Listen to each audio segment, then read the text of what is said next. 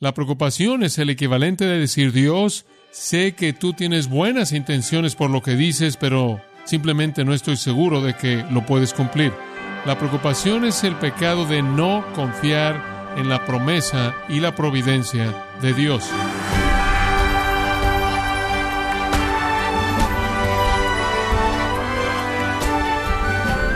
Las gracias por acompañarnos en este subprograma Gracias a vosotros con el pastor John MacArthur. Cuando sus finanzas lo preocupan, ¿ha deseado alguna vez que pudiera tener más dinero? ¿O ha imaginado cómo sería su vida si es adoptado por un billonario? Cuando estamos en dificultades financieras, estimado oyente, es fácil tentarse con soluciones fáciles. En su estudio Controlando tu dinero, John MacArthur nos enseña que tener más dinero no es la respuesta para sus preocupaciones financieras. Nos encontramos para esta ocasión en el capítulo 6, versículos 25 al 34. Y con la intención de que usted tenga el contexto para lo que le decimos, permítame leerle este pasaje y síganos en su Biblia comenzando en Mateo 6, versículo 25.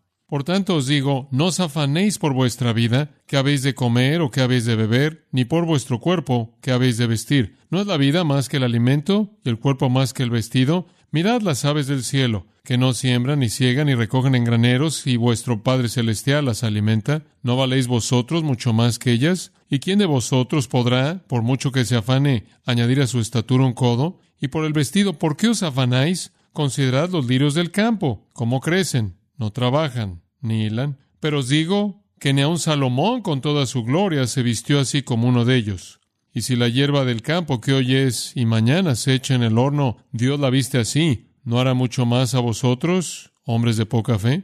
No os afanéis, pues, diciendo, ¿qué comeremos o qué beberemos o qué vestiremos? Porque los gentiles buscan todas estas cosas. Pero vuestro Padre Celestial sabe que tenéis necesidad de todas estas cosas. Mas buscad primeramente el reino de Dios y su justicia, y todas estas cosas os serán añadidas. Así que no os afanéis por el día de mañana, porque el día de mañana traerá su afán.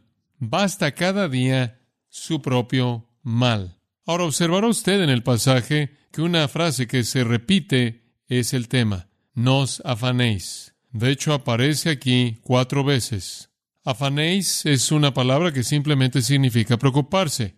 No se preocupe. Ese es el corazón y el alma del pasaje. El Señor nos está llamando a dejar de preocuparnos. Ahora me imagino que todos nosotros tenemos que admitir que la preocupación es parte de la vida. Es un pasatiempo para la mayoría de la gente. Ocupa sus pensamientos por gran parte de sus horas despiertos. No obstante, la preocupación es algo muy peligroso. Afecta severamente a la gente. Pero más allá de su efecto psicológico, está el hecho de que la Biblia nos dice que para un cristiano, para un hijo de Dios, la preocupación es un pecado. Porque la preocupación es el equivalente de decir, Dios, sé que tú tienes buenas intenciones por lo que dices, pero simplemente no estoy seguro de que lo puedes cumplir. La preocupación es el pecado de no confiar en la promesa y la providencia de Dios. Sin embargo, lo hacemos todo el tiempo. William Ming dijo, la preocupación es interés pagado a los problemas antes de que llegue la fecha de pagar. Otro escritor dijo, la preocupación es un chorro que gotea poco a poco de temor y que impregna la mente. Si es alentado, va a abrir un canal tan ancho que los otros pensamientos serán ahogados en él. Y un escritor lo dijo de esta manera, la preocupación es fe en lo negativo, confianza en lo desagradable, certeza de desastre y creencia en la derrota. Y un escritor dijo, la preocupación es desperdiciar el tiempo de hoy para ahogar las oportunidades del mañana con los problemas de ayer. Permítame decirle algo que pensé que era interesante y lo leí esta semana. Realmente no estaba relacionado con la preocupación hasta que vi una relación muy interesante. Pero estaba leyendo acerca de la agencia de estándares en Washington, D.C.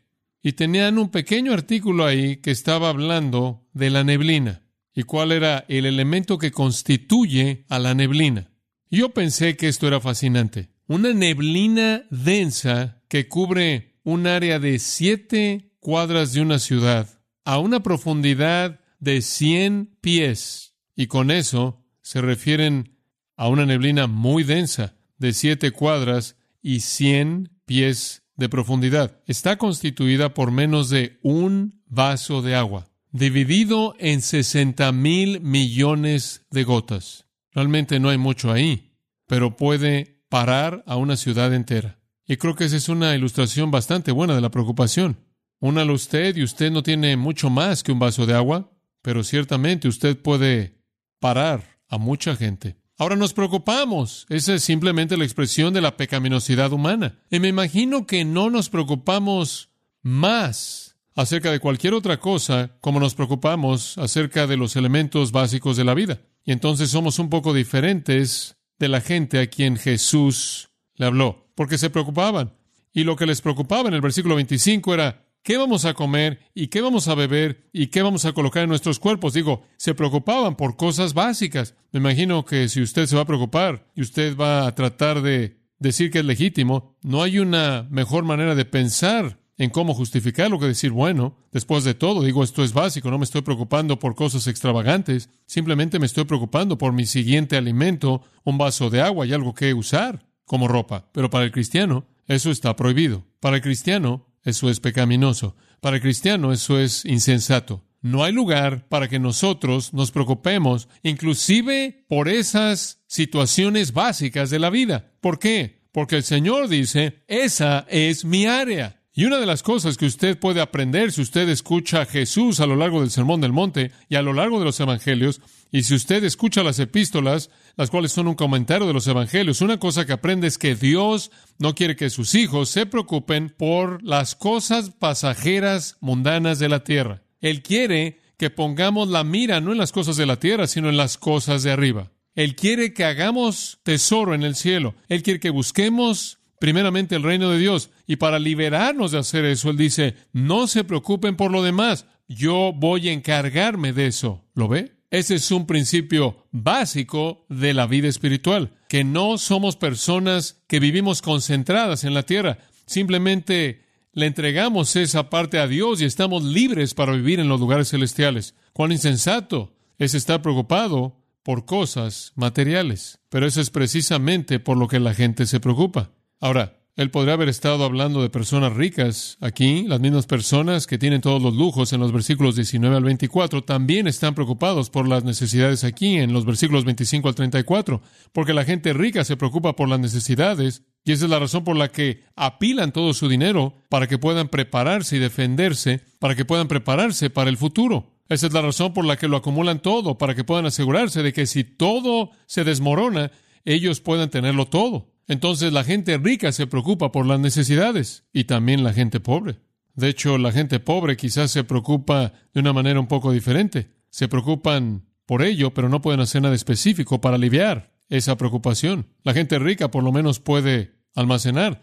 La gente pobre puede preocuparse por ello y no puede hacer nada por aliviarlo. Y entonces el Señor aquí, creo yo, quizás primordialmente está dirigiéndose a gente pobre pero tiene que abarcar a los ricos porque cualquier persona puede preocuparse por tener lo necesario para vivir. Hay gente en nuestra propia sociedad que tiene todo lo que necesita y se preocupa por quedarse sin lo necesario. Se preocupan por cosas que van a suceder en el futuro y no van a tener suficientes recursos y no van a tener ropa y no van a tener las cosas que necesitan para comer y beber o el abrigo y demás. Y en temor comienzan a almacenar para el futuro y realmente en una expresión que no confía que muestra una falta de fe, tratando de determinar su propio destino fuera de Dios, inclusive gente cristiana. Y entonces usted podrá ser rico y tener este problema, pero básicamente, primordialmente, creo que le está hablando de la persona que no tiene recursos para el futuro y depende de manera total del día de hoy y después mañana y que el próximo mañana se cumpla a sí mismo. Ahora, ¿debe esa persona preocuparse? Dice usted, ¿por qué la gente debe preocuparse? ¿Cómo saben de dónde va a venir su próxima comida? ¿Cómo saben si lo van a tener en la mañana? Como saben que van a tener abrigo y ropa, pero nuestro Señor de manera precisa dice, no se preocupen por eso. No deben tomar sus lujos y no deben apilar sus lujos de una manera en la que almacenan todo como una protección en contra del futuro y no usar aquello que ha sido dado por Dios para cumplir sus propósitos ahora. Esos son los versículos 19 al 24. Ni deben tener ansiedad en su corazón para las necesidades de mañana, inclusive si no tienen nada. Entonces aquí el Señor está cubriendo el lujo en el 19 al 24 y la necesidad en el 25 al 31. Ahora permítame dar algo de trasfondo del texto de manera breve. A lo largo del Sermón del Monte, el Señor está estableciendo un estándar que era raro en su vida y realmente iba más allá de cualquier cosa que estaba pasando en la religión del judaísmo. Él les dio un nuevo estándar de sí mismos. Él les dio un nuevo estándar, realmente no uno nuevo, sino una reiteración del antiguo, el divino. Él les dio el estándar divino del mundo. Él les dio el estándar divino de la ley de Dios. Él les dio el estándar divino de asuntos morales, el estándar divino de adoración religiosa. Y aquí Él les da lo que Dios dice acerca de su dinero y sus posesiones. Y a lo largo del Sermón del Monte, creo que usted ya sabe esto, lo que el Señor está haciendo es simplemente darle las categorías de las que habla el Señor de estos asuntos. Dios tiene algo que decir acerca de tus actitudes, algo acerca de tu compromiso con la palabra de Dios, algo acerca de tu actividad religiosa, algo acerca de tus valores morales, algo acerca de tu dinero, algo acerca de tus posesiones, algo acerca de tu vida de oración. En otras palabras, Él abarca todas estas dimensiones de la vida en este gran sermón. Y entonces en este punto estamos tocando la parte del dinero y las posesiones, y particularmente en el 25 al 34, en las necesidades. Alguien podrá responder de esta manera. Dirán, bueno, ¿sabes una cosa? Leo los versículos 19 al 24 y dicen, no os hagáis tesoros en la tierra. Hombre, simplemente los haces en el cielo y no sirvas al dinero, sirve a Dios. Y alguien podrá decir, hombre, sabes una cosa, pero ¿qué hay acerca del futuro? Hombre, sabes una cosa en este tipo de mundo cambiante. Si no acumulo mucho, si no lo aparto, ¿Cómo sé que voy a tener alimento y bebida en el futuro? ¿Cómo sé que voy a tener ropa para mí, para mi familia? ¿Cómo sé si voy a tener un refugio? Y creo en la planeación sabia. Pero si usted está teniendo problemas con eso, el Señor dice, no te preocupes por eso. Está bien ahorrar para el futuro, está bien planear para el futuro, está mal preocuparse por esos planes, porque Dios va a encargarse de eso. Y como le dije antes, si usted tiene una alternativa entre que Dios le diga a usted, use este dinero ahora para este propósito, y tu propio sentimiento de que, bueno, más vale que lo tenga para el futuro porque es desconocido, entonces guardarlo para el futuro es desobedecer el momento. Ahora, estos son principios generales y usted va a tener que aplicarlos. Entonces, ¿podemos tener tesoro? Debemos hacerlo en el cielo. Y tenemos la libertad de hacer eso cuando no nos preocupamos por las necesidades de la vida.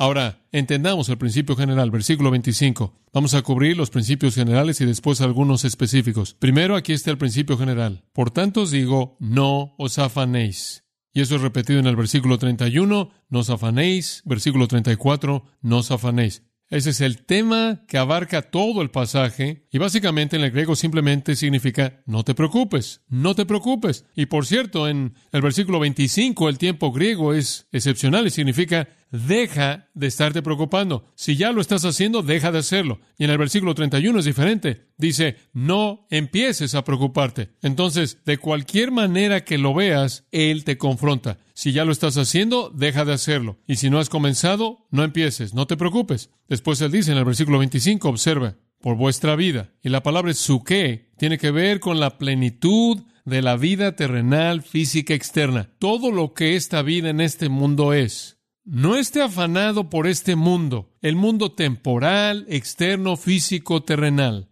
el comer y el beber y la ropa y la casa y todo lo que constituye esta tierra. No se preocupe por eso. Y si usted ya comenzó, entonces deje de estarse preocupando por eso. Ahora, permítame darle un poco de una relación. Versículo 25 comienza con la palabra por tanto. Y la palabra por tanto es para llevarnos de regreso, hacia atrás. Y él nos dio tres principios, recordará usted en los versículos 19 al 24. Él dijo, en primer lugar, los tesoros terrenales corrompen. Los tesoros terrenales corrompen. Después él dijo, anhelar tesoros terrenales ciega su visión espiritual, versículos 22 y 23. En tercer lugar, él dijo, debe usted tomar una decisión entre Dios y el dinero. Ahora, permítame resumirlo. Escuche esto. Debido a que los tesoros terrenales lo corrompen a usted de cualquier manera, debido a que los tesoros terrenales tienden a cegar su visión espiritual y debido a que los tesoros terrenales tienden a alejarlo de servir a Dios, por tanto, no se preocupe por ese tipo de cosas. ¿Lo ve? Esa no debería ser su preocupación, inclusive en lo básico de la vida. Dice usted, bueno, por lo menos no podemos preocuparnos por lo básico, sino por los lujos. No, en absoluto. Si usted es un hijo de Dios, usted tiene una meta singular, tesoro en el cielo, usted tiene una visión singular, usted ve los propósitos de Dios, usted tiene a un amo singular, usted sirve a Dios, no al dinero.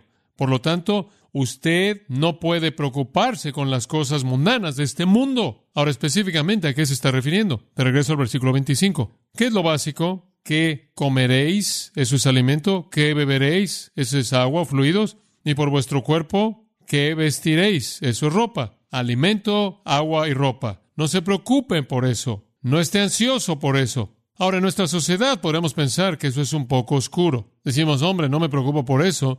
Hay un supermercado en cada cuadra y puedo ir ahí y apilarlo todo. Tenemos tanta agua en nuestra casa que nunca pensamos en eso. La casa promedio probablemente tiene 10 grifos, 10 llaves de agua, usted sabe, adentro y afuera, y usted puede tener el agua abierta por todos lados y regar el pasto. ¿Y qué quieres decir con que preocúpate por el agua? ¿Quién se preocupa por eso? Y después algún profeta de condenación viene y dice que se nos está acabando el alimento en Estados Unidos y se nos está acabando el agua en Estados Unidos y quizás nos preocupamos un poco.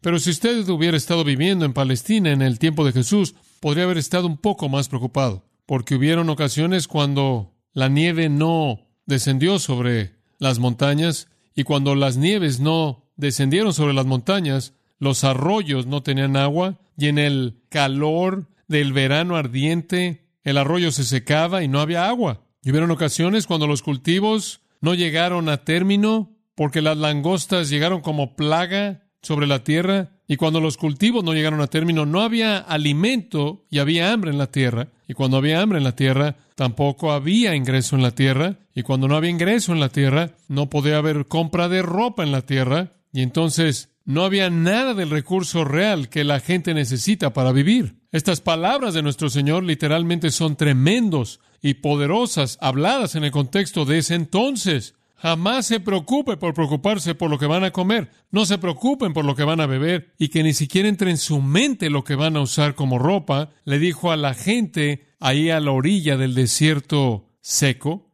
que dependían de manera total de los recursos naturales, y esto debió haber sido una afirmación que los sacudió. Ni siquiera lo piensen, dice él. Ciertamente, esa sería una condenación de nuestra propia preocupación por ese tipo de cosas. Nuestro Señor reconoce que el hombre en su avaricia tiende a dedicar su vida entera a preocuparse por lo externo. Él tiende a entregar su vida entera a su casa y su comida y su ropa y ese tipo de cosas. Pero después, al final del versículo 25, él dice esto, presentándolo en perspectiva, no es la vida, la suque, la plenitud de la vida física, mucho más que el alimento, y no es el cuerpo más que tan solo el vestido. Digo, eso es todo lo que hay en la vida, es lo único en lo que te vas a concentrar. ¿Sabe una cosa? Francamente, así es en el mundo. La mayoría de la gente en nuestro mundo está totalmente consumida con el cuerpo. Simplemente decora el cuerpo, arregla el cuerpo, viste el cuerpo, cuida del cuerpo, lo mete en un buen auto, lo manda a una buena casa, lo llena de buena comida, lo sienta en una silla buena, cómoda, le cuelga muchas joyas, lo saca en una lancha, deja que nade, le enseña a esquiar, lo lleva en un crucero. El cuerpo, alimenta ese cuerpo. Así es como la mayoría de la gente vive. ¿No es la vida más que eso? ¿No es la vida más que eso? Eso es lo que le está diciendo. ¿Por qué se preocupan por eso? El cuerpo no es el fin de todo. La vida no está contenida en este cuerpo. La vida está contenida en, escuche esto, la misma naturaleza de Dios. Yo vivo no porque mi cuerpo vive, sino porque Dios me da vida al cuerpo. ¿Se da cuenta? La vida es más que el cuerpo, más que el alimento, más que la ropa. Usted nunca va a convencer a la gente en nuestra sociedad de eso, pero es verdad. Entonces, ¿por qué preocuparse por esas cosas? Él da tres razones por las que no debe preocuparse. Número uno, no es necesario debido a su padre. Número dos, no es característico debido a su fe. Y número tres, no es sabio debido a su futuro. No es necesario debido a su padre. No es característico debido a su fe. Y no es sabio debido a su futuro. Ahora vamos a tomar las últimas dos la semana próxima y la primera hoy. ¿Por qué usted nunca debe preocuparse por las finanzas? ¿Por qué usted nunca debe preocuparse por lo básico en la vida? ¿Por qué usted nunca debe preocuparse por lo que usted va a comer, beber o usar como vestido? No es necesario debido a su Padre. Ahora recuerde eso. Esto es algo fabuloso lo que Jesús dice aquí. Me siento como un torpe tratando de explicar este material majestuoso. Pero en primer lugar, él dice, no es necesario preocuparse por cosas materiales, inclusive las necesidades de la vida, debido a su Padre. Ha olvidado quién es su Padre. Es tan necio, es tan insensato. ¿Sabe una cosa? Puedo usar a mis propios hijos como un ejemplo. Mis hijos no se preocupan de dónde va a salir su próxima comida. No se preocupan por eso. No se preocupan si van a tener ropa, una cama, algo que beber. Eso nunca entra en su mente, porque conocen lo suficiente acerca de su padre como para saber que su padre provee para ellos. No tienen ansiedad en absoluto. Y créame, yo no me acerco a ser tan fiel como Dios. Sin embargo, ¿con qué frecuencia no creemos que Dios va a proveer para nosotros y nos preocupamos? La ansiedad es insensata. Y el Señor da tres ilustraciones. Una del alimento, una del futuro y una de la moda. Alimento, el futuro y la moda. Y estas están relacionadas a Él como nuestro Padre. En primer lugar, la del alimento, versículo 26. Esto realmente es fabuloso. Creo que el Señor está de pie ahí, en la pendiente del monte, en Galilea, viendo hacia abajo ese extremo norte hermoso del mar. La brisa se sentía, el sol estaba brillando en el cielo y la gente estaban todos ahí reunidos a sus pies. Una época hermosa del año y un lugar hermoso en el cual estar. Y he estado ahí yo varias veces. Y creo que conforme les estaba hablando, algunas aves pasaron volando.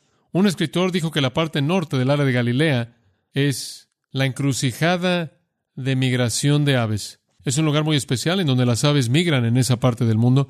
Y Jesús probablemente los vio pasar volando y él dijo en el versículo 26, mirad, miren, las aves del cielo, muy común, no siembran y no cosechan y no recogen en graneros, pero vuestro Padre Celestial las alimenta. ¿No valéis vosotros mucho más que ellas? Escuche, toda ave que vive en este mundo vive porque Dios le dio vida, ¿verdad? Dios dio vida a toda ave. Y si Dios le da vida a un ave, Él no dice, muy bien, ave, yo ya cumplí, te he dado vida, ahora trata de mantenerte viva. No, las aves no se reúnen y dicen, ahora tenemos que inventar una estrategia para mantenernos vivas. Las aves no tienen conciencia de sí mismas, no tienen procesos cognitivos, no tienen la capacidad de razonar, pero Dios implantó dentro de las aves algo llamado instinto, de tal manera que las aves están diseñadas, por así decirlo, con una capacidad divina para encontrar lo que es necesario para vivir. Dios no nada más crea vida, Él crea vida y después sustenta la vida. En Job, por ejemplo, en el capítulo 38, en el versículo 41, dice,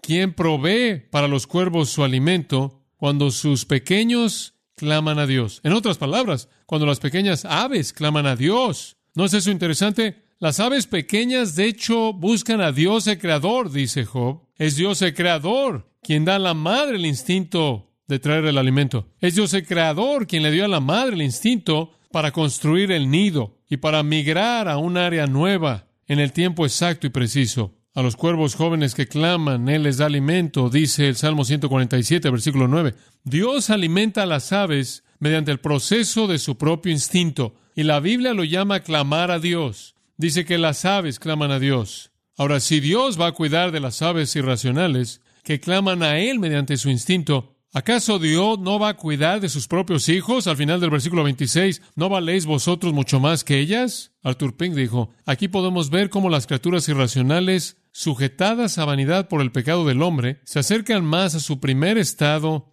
y observan mejor el orden de la naturaleza en su creación que el hombre, porque buscan únicamente aquello que Dios ha provisto para ellas y cuando lo reciben están contentas. Esto demuestra de manera solemne que el hombre es más corrupto que otras criaturas, más vil y más bajo que inclusive las bestias brutas. Las aves, Dios cuida de ellas.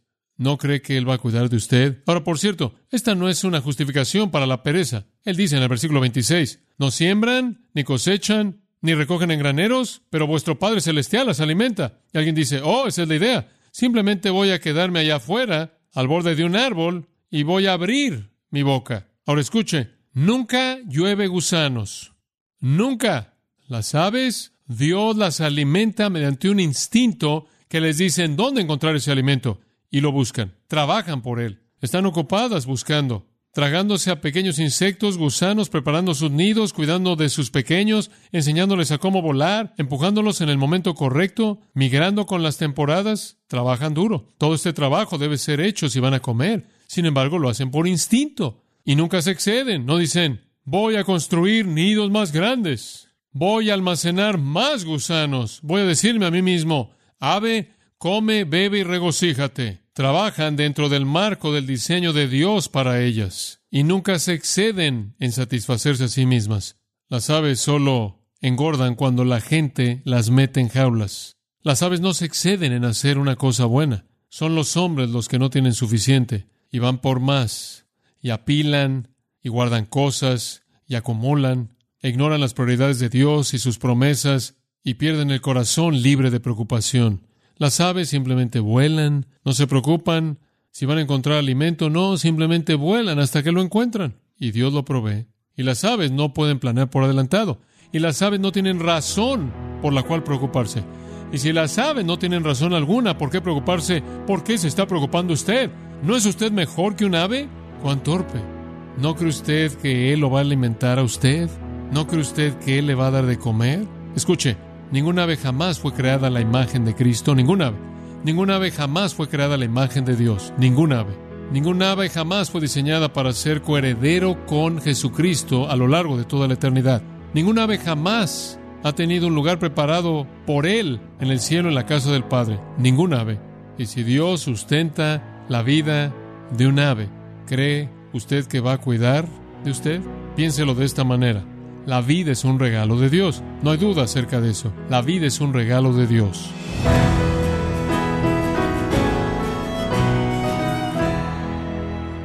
De esta forma ha sido John MacArthur recordándonos que Él tiene cuidado de nuestras necesidades.